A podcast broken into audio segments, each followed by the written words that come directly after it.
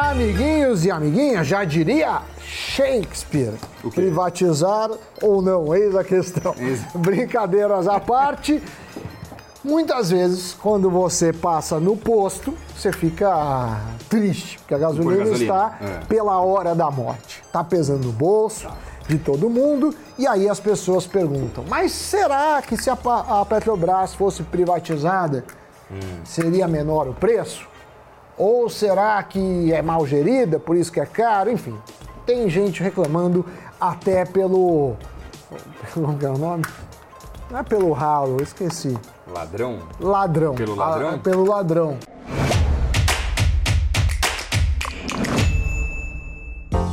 Olha só, em alguns postos de combustíveis da região sudeste, o preço do litro da gasolina já chegou a R$ 7,99. Eita! É, cara. Oito reais. R$ 8 né? reais o litro da gasolina.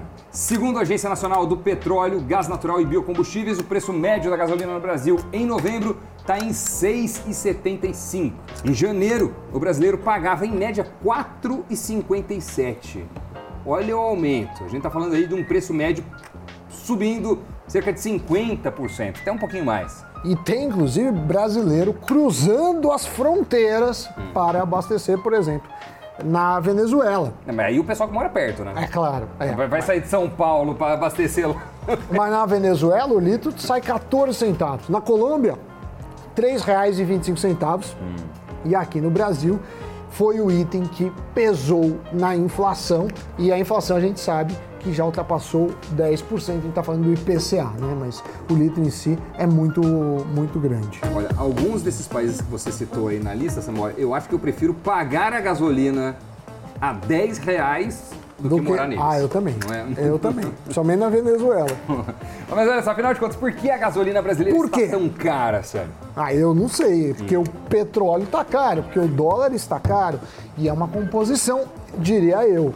Mas deve ter mais motivo. Então eu faço uma outra pergunta. Será que a Será? privatização, cada vez mais falada pelo governo, que vez ou outra surge aí em boato, no mercado financeiro, será que ela pode ser a saída? Talvez, eu acredito que privatizando você tenha, principalmente com concorrência, talvez você tenha um estímulo à competição, mais eficiência e margens mais baixas. Mas vamos fazer o seguinte então, Ah. Vamos dar uns passos atrás e analisar como o preço da gasolina é Moonwalk, definido. faz o Doni fazendo É, moonwalk. Faz aí, Zanotto. Danço bem, danço bem, você percebeu. Olha, para começar, existem dois preços do combustível: o preço da refinaria e o das bombas. É esse último das bombas que é pago pelo consumidor final, logicamente. Ele é definido por cinco partes principais: o preço do produtor, que aqui no Brasil é a Petrobras, os impostos federais, o custo obrigatório do etanol, os custos de distribuição e revenda e o ICMS cobrado pelos estados. No caso da Petrobras, o custo de produção é baseado no mercado internacional, o que envolve o valor de negociação do barril, do petróleo e da cotação do dólar. Então vamos lá, vamos tentar entender o processo de preço. Petróleo, commodity global. Certo. Commodity global tem mercado, tem preço, é um ativo. Tem gente que investe em petróleo é, financeiramente, é um contrato futuro, normalmente, usado isso. E aí, de acordo com a oferta, com a demanda e outros fatores como taxa de juros, estoques, vai determinar o preço e as oscilações. Quando o preço do barril no mercado internacional aumenta, o preço nas refinarias também aumenta. E a Petrobras segue isso. Então, é, em alguns momentos o petróleo está em alta e ela consegue tirar lucros e às vezes exportar por esse preço, o que é importante para ela ter uma bagagem para reinvestir. Petróleo é uma, é uma indústria que requer muito investimento e tem horas que ele está em baixa e às vezes o custo de extrair petróleo no Brasil é tão alto que a Petrobras mesmo fala, eu não vou retirar, eu vou importar e refinar o petróleo importado. Então, essa é a dinâmica eh, internacional. A referência da Petrobras é o barril do tipo Brent, que estava sendo negociado acima de 70 dólares. No Brasil, a Petrobras é a principal empresa exploradora, produtora, Sim. distribuidora de petróleo, gás natural e alguns derivados. E domina todo esse mercado, né? A Petrobras é uma empresa eh, classificada como economia mista, tem capital aberto, e o seu maior acionista é o governo, né? Ou seja, dono do próprio Estado. Acontece que a petroleira sempre, historicamente, teve uma, tem uma relação meio conturbada com o governo. É. Tendo o Estado como principal acionista, é comum que a alta dos preços dos combustíveis feita pela Petrobras afete a popularidade do governo. Né? De acordo com uma pesquisa é, da Exame, em parceria com a Ideia, publicada em outubro, 45% da população acham que a responsabilidade pela alta da gasolina e do diesel é do governo. Por isso, também é comum que os chefes do executivo tentem interferir na política de preços da petroleira, porque isso é, impacta diretamente a sua popularidade. Né? Agora, esta interferência não é bem vista pelo mercado como um todo. Afinal de contas, você quando investe em uma empresa, você espera que ela tome as decisões pensando naquilo que é mais eficiente para os negócios da própria empresa e dos acionistas. Mas, no caso da Petrobras, vez ou outra tem ali uma mãozinha do governo e você fala, mas essa decisão foi uma decisão política, não foi uma decisão no melhor interesse da empresa e dos acionistas da companhia. E aí você que investe em Petrobras fala, putz, mas e aí? Né? É um risco adicional. Não, e aí a empresa não está sendo eficiente, né? É. Teve países que. É, a Venezuela é um caso que chegou a custar um centavo a gasolina, a empresa praticamente quebrou. E outra coisa, a um centavo não tem petróleo, não tem, não tem gasolina a esse preço. Então você vai sucateando. Em outras palavras, se você usa isso, os acionistas estão pagando o preço que desvaloriza isso. Então a, a custa, às vezes, de uma empresa quebrar. Bom, de qualquer forma, o governo às vezes pensa o que pode fazer. Uma das alternativas é, que, que é, sempre é falada é o governo deixar de ser o acionista principal.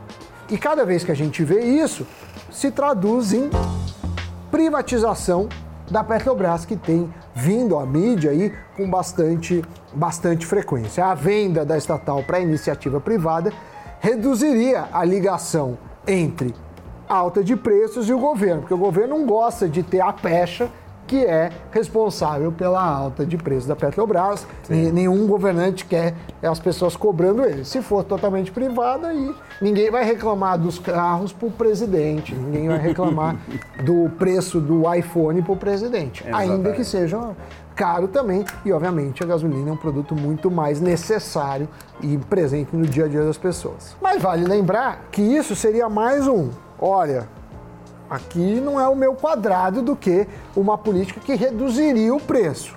Afinal de contas, um dono é, ou vários donos, se a gente pensar numa empresa, seria bastante estimulado a seguir os preços internacionais de mercado. Né? Então, é, eu diria que não reduziria o preço, mas tiraria a injeção, pelo menos, que é cobrado qualquer governo que está no poder.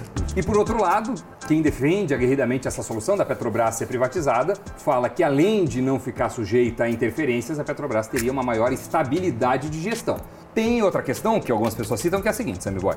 A Petrobras, sendo privatizada, faria com que o espaço fosse aberto para competição no setor. É, não adianta Hoje ser... a Petro domina. É. Agora, privatizou, aí é... Você teria que abrir o, o setor, porque ter setor. uma única empresa pública é ruim, é. mas ter uma só privado também é ruim. Então, o que dá concorrência, aumenta a eficiência da competição, é você abrir para várias empresas. Uhum. Não ter uma grande lá de, de refino, você tem várias. E a mais eficiente coisas. sobrevive.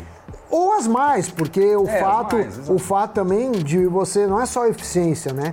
Se a pessoa começa a ter concorrência, se uma está cobrando uma margem muito alta, a outra cobra menos, cobra o mercado até chegar numa num, num, preço e numa margem que seja considerada suficiente para a empresa se manter, mas a mínima possível, então o consumidor acaba pagando menos. Exatamente. O consumidor acaba sendo beneficiado, portanto.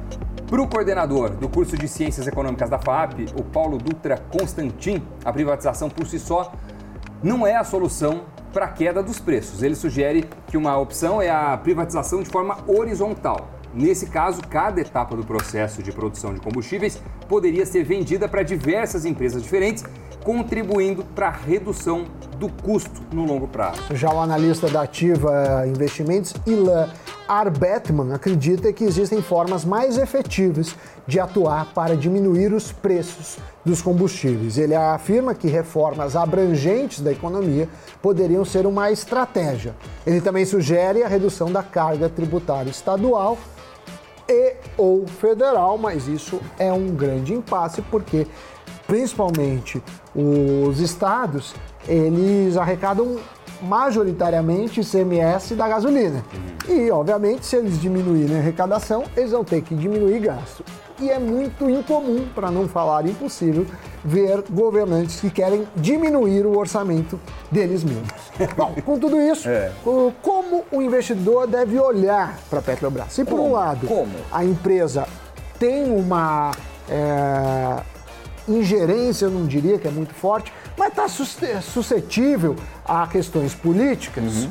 Por outro, ela se destaca, pelo menos historicamente, com bons dividendos. É, não deixa de ser uma boa diversificação, porque às vezes quando uh, o Brasil está mal, o dólar sobe.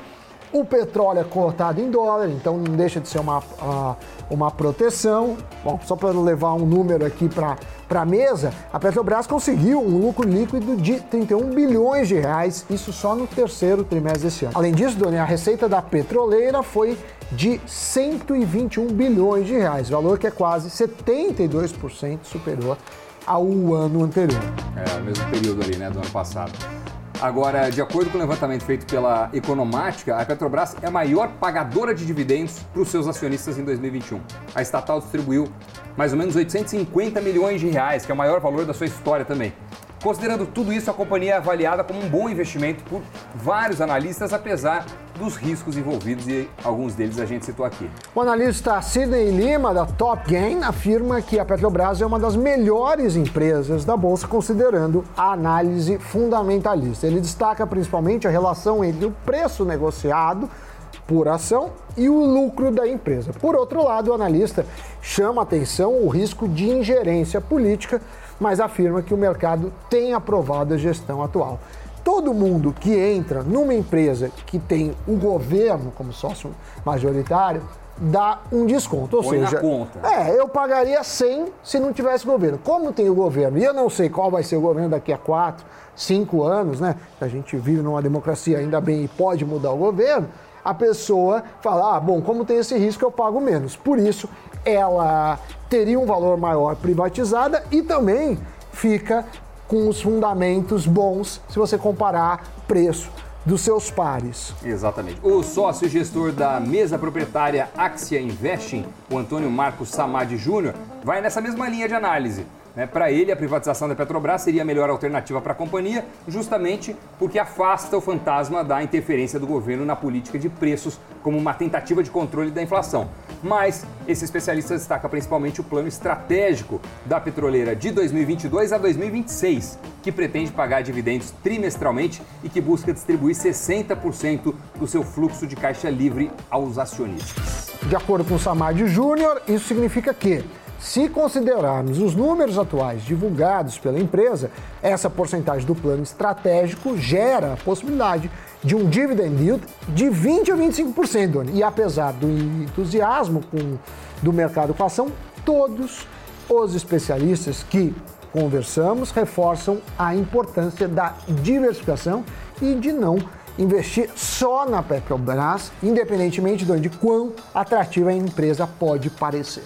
Você gosta de investir em Petrobras? Eu não, porque eu não gosto de empresas que têm muita dependência de governo.